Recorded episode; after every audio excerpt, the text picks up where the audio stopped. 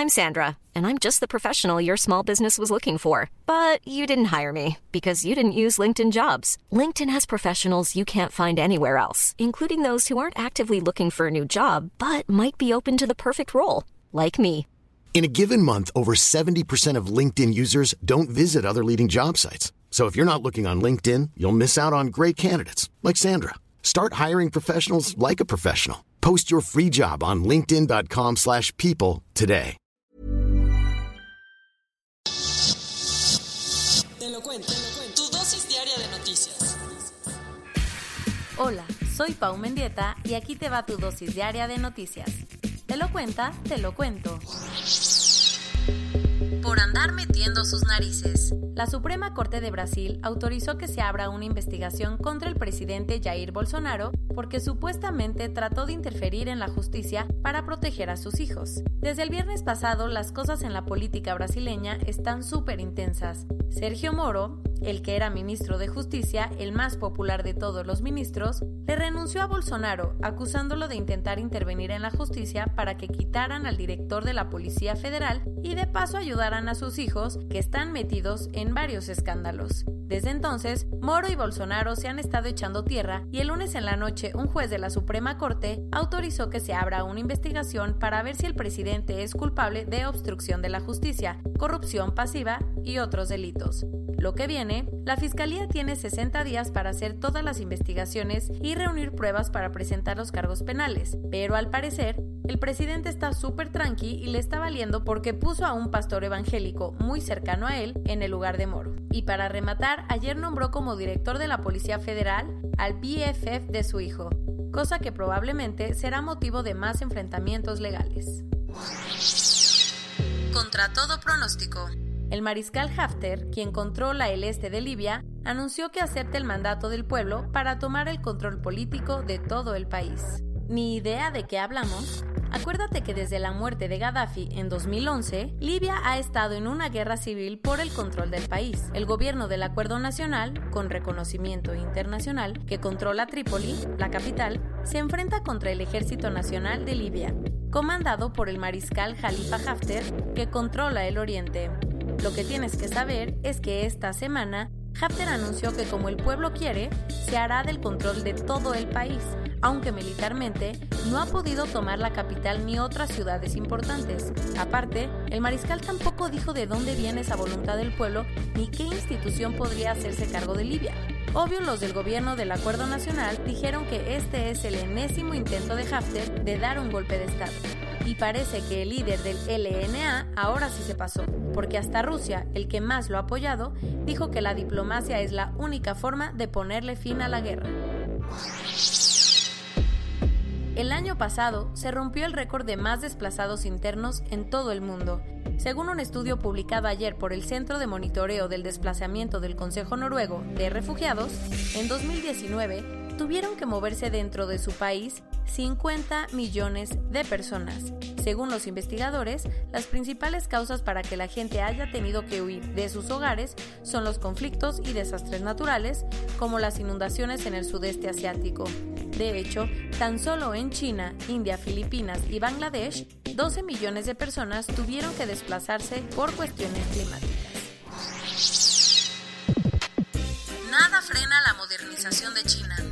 Ayer, el gigante de Asia anunció que la próxima semana empezará a probar su nueva moneda digital en algunas ciudades.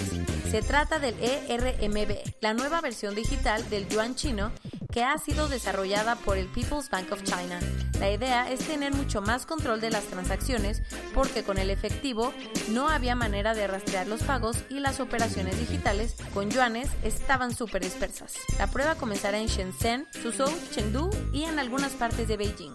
Y al parecer, hasta Starbucks y McDonald's ya están listos para aceptar estas nuevas criptomonedas. Habemos acuerdo. Después de años de estiras y aflojas, la Secretaría de Economía confirmó ayer que ya terminaron las negociaciones para modernizar el Tratado de Libre Comercio entre la Unión Europea y México. Un poco de contexto. El TLC-UEM entró en vigor en 2000 y desde 2016 empezó un proceso para modernizarlo y para que incluyera temas como energías limpias y desarrollo sostenible. Obviamente la negociación fue complicada, pues había ciertos puntos en los que no se ponían de acuerdo, como las compras gubernamentales a nivel local, que finalmente fueron aceptadas por ambas partes. Ahora solo queda darle una revisión legal para que próximamente pueda entrar en vigor. Corona News Global en el mundo. Hasta ayer en la noche, 3.113.447 personas se habían contagiado y 216.930 habían muerto.